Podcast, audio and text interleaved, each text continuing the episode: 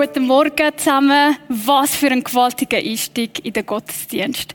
Mein Name ist Stefania Cimino. Ich bin Jugendpastorin im Impact und auch wir im Impact haben aufgrund von Corona unseren Gottesdienst ein bisschen umgestalten. Wir haben nämlich aus dem Impact eine Friday Night Show gemacht. Und wie das bei uns äh, ausgesehen hat, sehen ihr in diesem kurzen Clip.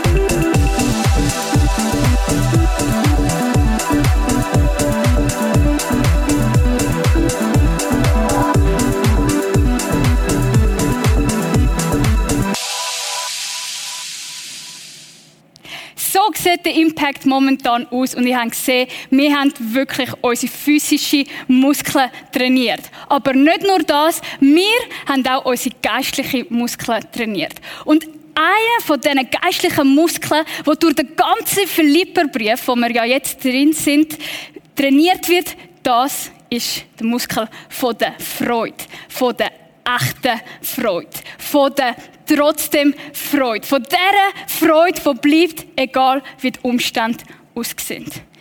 Ich weiß nicht, wie es dir in den letzten Wochen gegangen ist. Ich bin sehr herausgefordert um diesen Muskel von der Freude zu trainieren. Warum? Es war kalt, es hat geregnet die ganze Zeit und darum ist dementsprechend meine Freude eingedämpft gewesen.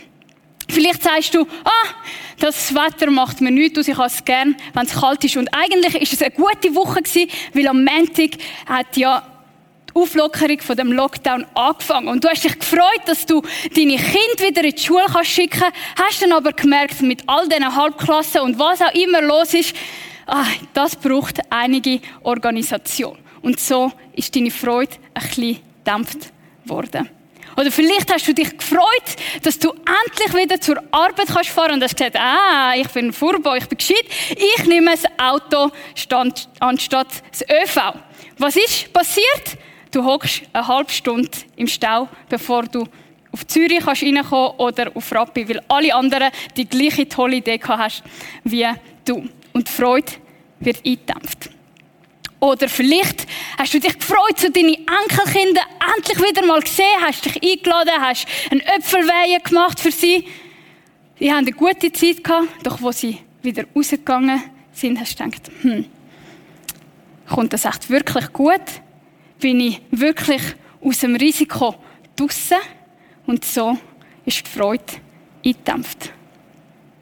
Wir alle kennen so Situationen. Situationen, Umstände, die unsere Freude eindämpfen. Der Timon hat letzten Sonntag ganz äh, spannende Bemerkung gemacht. Falls du seine Predigt noch nicht gesehen hast, gang auf prisma.tv das nachschauen. Er hat nämlich gesagt, die Freude, die Freude, die bestehen bleibt, unabhängig von was passiert, das ist eine Person. Und diese Person ist Jesus Christus. Er wirkt in uns die Freude über ihn und wir dürfen uns so an ihn freuen. Heute Morgen wollen wir uns nicht nur über ihn freuen, nein, wir wollen auch noch einen Schritt weiter gehen. Wir wollen nämlich Jesus anbeten. Wir stellen uns heute Morgen die Frage, warum um Himmels Willen sollen wir Gott anbeten? Warum beten wir ihn an mit unserem Leben, mit unseren Worten. Warum singen wir ihm Lieder zu, wo wir sagen, du bist der Größte, du bist der Schönste, ich liebe dich. Warum beten wir Jesus an? Hat er einen Minderwertigkeitskomplex, dass er immer wieder daran muss erinnert werden Was, was, was hat es mit dem auf sich? Warum beten wir Jesus an? Und heute Morgen darf ich euch drei Perlen aus dem Philipperbrief zeigen, Drei Gründe, warum wir Jesus anbeten werden. Und wisst ihr was? Der Paulus, der ist so begeistert von Jesus, der hat so etwas von Jesus verstanden, dass er gerade eine Hymne, eine Christus-Hymne, ein Loblied über den Jesus geschrieben hat. Doch damit man verstehen was es mit dieser Hymne auf sich hat, im Mitte, im Herz von dem Philipperbrief, für das machen wir zusammen eine Zeitreise in die Antike. Eine Zeitreise etwa ins 61. nach Christus ins römische Reich. Wir gehen zusammen in die alte Stadt Philippi. Ihr seht das da. Philippi war eine römische Kolonie. Und die Philipper, die haben gesagt, yeah, wir gehören zum römischen Reich. Und sie sind richtig stolz auf das gewesen. Sie sind stolz auf ihre Zugehörigkeit und sie haben gesagt, wir zelebrieren Rom. Wir zelebrieren den Kaiser. In der Antike hat nämlich der Kaiserkult dazu gedient, das Römische Reich, wo ja aus ganz verschiedenen Nationen und Religionen äh, bestanden hat, zu vereinen. Es hat ein Fokus gehabt. Der Kaiser als Kyros, als Herr zu anerkennen, damit es eine Einheit gibt. Vielleicht bist du ja mal in der Ferien auf London gegangen und es hat, hat, sich gerade ergeben, dass du am Geburtstag von der Queen Elizabeth da bist. Und vielleicht hast du gesagt, okay, ich bin jetzt eh Touri, dann mache ich Touri-Sachen. Ich gehe an dieser Parade. Und es macht etwas mit uns, wenn wir an so einer königlichen Parade sein können. Und genauso wie es mit uns etwas macht, hat es auch mit den Philipper etwas gemacht. Nämlich der Kaiser, der Höhepunkt von dem Kaiserkult ist sein triumphalen Einzug gewesen. Und dort ist die Parade von der Queen also nichts dagegen. Ich habe noch ein kleines kitschiges Bild mitgebracht wo man den Kaiser sieht, in seinem goldigen Wagen, umgeben von Soldaten. Und das war die Stimmung. Die Leute rundherum haben gefeiert, haben Fälle gestungen, haben, haben, sind begeistert von dem Kaiser. Sie haben ihm Loblieder gesungen. Und ihr seht, er ist in einem goldigen Wagen gekommen. Mit einer goldigen äh, Krone. Und was zeigt uns das? Es zeigt uns, dass etwas, was extrem wichtig in der Antike, in der alten Philippi war, das ist Status. Status über allem. Status in den Gewändern, Status im Gold, das ist das Höchste. Der höchste Status hat der Kaiser. Und Sogar nach seinem Tod ist er sogar noch höher geworden, weil er, man hat geglaubt, er wird dann zum Gott. Der Kaiser ist vergöttert worden. Der tiefste Status hat ein Sklave gehabt. Was wir auch noch sehen, anhand von dem triumphalen Einzug, ist, dass sie am Schluss, sie haben sich dann in, äh, den Schluss ist nicht im Tempel gewesen, sondern, also im Palast vom Kaiser, sondern der Schluss ist im Tempel vom Jupiter gewesen. Und dort haben sie am Jupiter Opfer gebracht, Dankesopfer, Bittesopfer, zum von ihm erbitten, dass er den Kaiser mit Gesundheit, mit Wohlstand, mit äh, einfach gut dem Segen tut beschenken. Sie haben müssen Opfer bringen, weil die Gesellschaft von Angst und Aberglauben prägt war. Sie haben von den Göttern erbittet, sind uns bitte gnädig. Und das Letzte, was wir sehen in dieser Gesellschaft, ist nach dem Opfer, bei dem triumphalen Umzug, sind Kriegsgefangene, die in Ketten hinter dem Wagen hergezogen worden sind, die sind nicht als Sklaven verkauft worden, sondern sie sind öffentlich hingerichtet worden. Warum? Damit jeder sieht, dass der Kaiser König ist, dass der Kaiser Gott ist. Und jeder, der es auch nur versucht hat, sich gegen ihn zu stellen, ist unterdrückt worden. Und in dieser Gesellschaft, in diesem Kontext inne, schreibt der Paulus ein Loblied, eine Hymne, eine Siegeshymne über Christus. Und jetzt, ich stelle mir schon das Köpfe von diesen äh, Philipper vor, von diesen Christen Philipper, die sie den Brief gelesen haben und sie gesehen haben, was? Paulus, was machst du da? Du sagst, Jesus ist Kyros, Jesus ist Herr. Was machst du da? Du stellst dich öffentlich gegen den Kaiser. Und ich sehe, wie der Paulus so verschmitzt grinst und sagt, ja, ja, ich weiß, ich weiß ganz genau, was ich mache. Aber ich habe etwas von dem Jesus verstanden. Ich habe etwas von dem Jesus gesehen, wo so groß ist, so schön ist, wo jede Macht übersteigt. Es ist so schön, das Bild von dem Jesus, dass es mir egal ist, wenn ich unterdrückt werde. Es ist mir egal, was mit mir passiert, weil ich habe etwas von dem Jesus verstanden. Und ich gehöre der Herrschaft von dem Jesus an.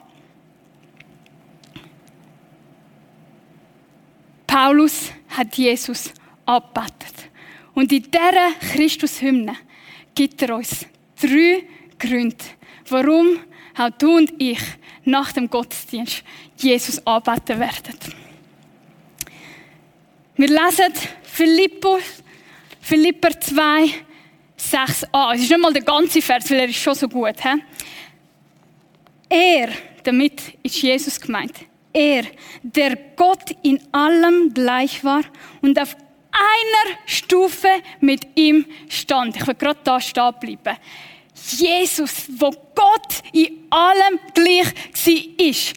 Er hat nicht erst durch seinen Tod müssen vergöttert werden. Nein, er ist von Anfang an Gott in allem gleich gewesen. Jesus ist auf Augenhöhe mit, Jesus, mit Gott gewesen. Er war auf dem gleichen Stand. Eine Stelle, wo das so schöne Wort fasst, ähm, muss ich euch kurz zeigen. Und zwar lesen wir das in Kolosser 1, 15 bis 17. Christus ist das Bild des unsichtbaren Gottes. Wenn ich Jesus sehe, dann sehe ich Gott. Er war bereits da, noch bevor Gott irgendetwas erschuf und ist der erste aller Schöpfer Schöpfung. Durch ihn hat Gott alles erschaffen, was im Himmel und auf der Erde ist. Er machte alles, was wir sehen und das, was wir nicht sehen können. Ob Könige, Reicher, Herrscher oder Gewalten. Alles ist durch ihn und für ihn erschaffen.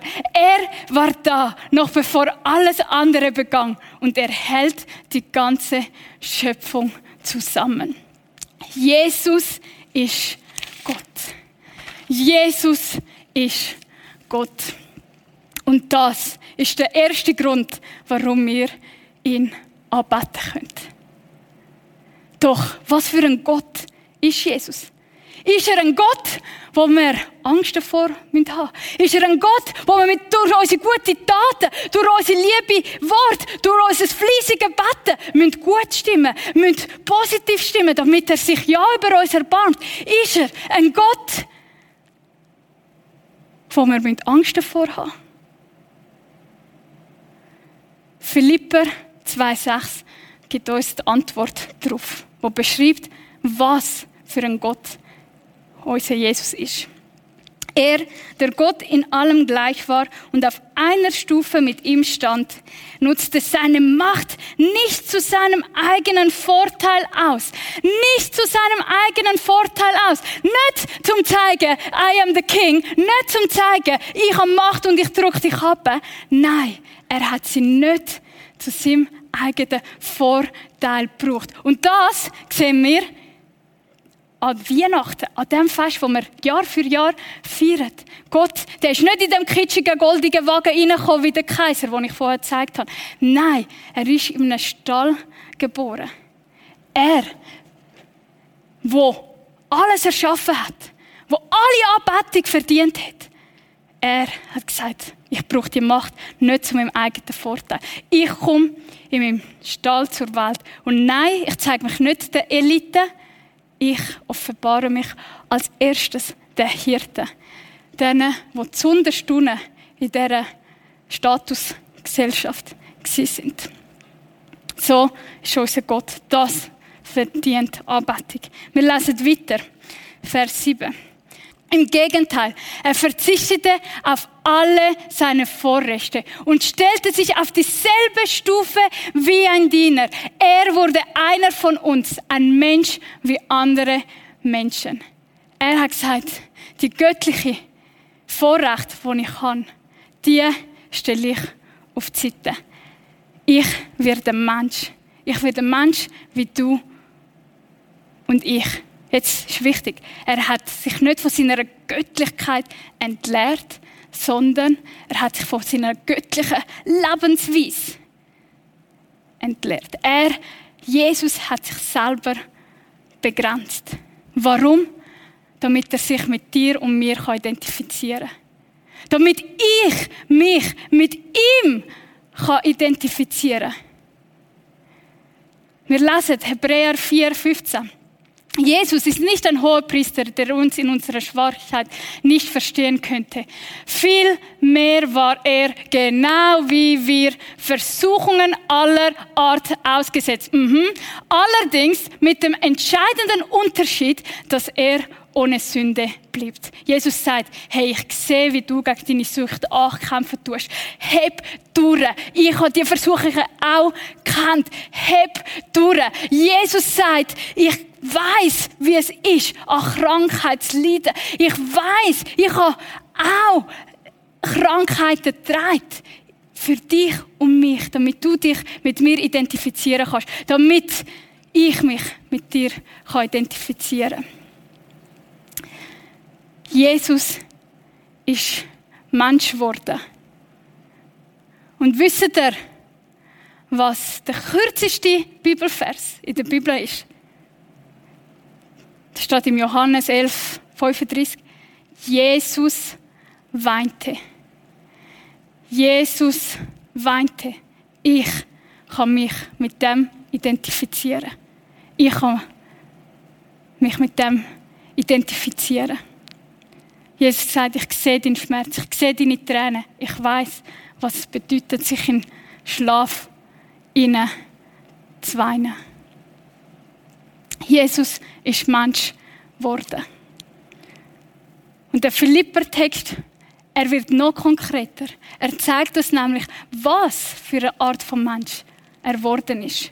Wir lesen weiter. Philipper 2, Vers 8 aber er erniedrigte sich noch mehr. Im Gehorsam gegenüber Gott nahm er sogar den Tod auf sich.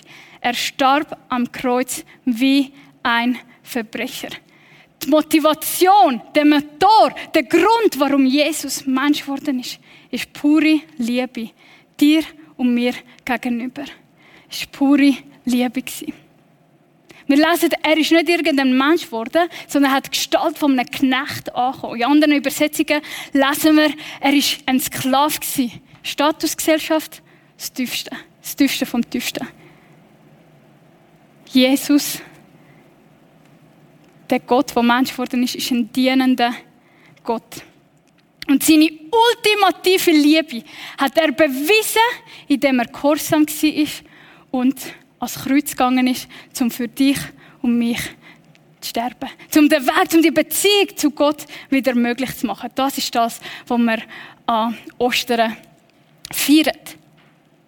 Und jetzt kann man das so lesen, ja, im Gehorsam zu Gott, oder? Und wir haben das Bild, dass, wenn du Gehorsam hörst, siehst du alle mit einer Peitsche hin und sagst, und du machst ja, was ich dir sage. Warum will ich dir sagen, weil ich Gott der Vater bin. Wir haben das Bild von dem Gehorsam. Doch die Bibel, die Evangelien zeigen das völlig ein anderes Bild von dem Jesus. Nämlich lesen wir Johannes 18, 10 Vers 18.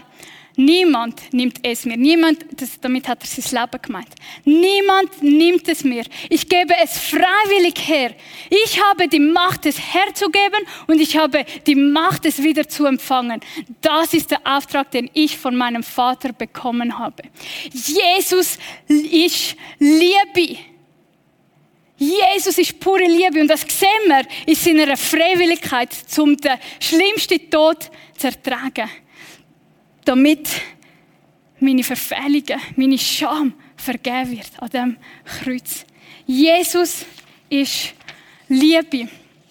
Und das, meine lieben Leute, das ist der zweite Grund, den wir haben, zum Gott anbeten. Der erste ist, Jesus ist Gott.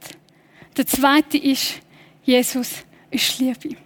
Und jetzt kommen wir zum Höhepunkt, zum dritten Punkt, warum wir Gott, warum wir Jesus anbeten. Wir gehen weiter in Philipper, Philipper 2, Vers 9. Deshalb hat Gott ihn auch so unvergleichlich hoch erhöht. Deshalb, weil er bis zum Äußersten gegangen ist, bis zum Tod am Kreuz, freiwillig. Drum hat Gott ihn erhöht und hat ihm als Ehrentitel den Namen gegeben, der bedeutender ist als jeder andere Name. Jesus ist Herr. Grund 3. Jesus ist Herr. Der Name über alle Namen. Was heißt das, der Name über alle Namen? Mit Namen verbinden wir Identifikation, aber auch Autorität.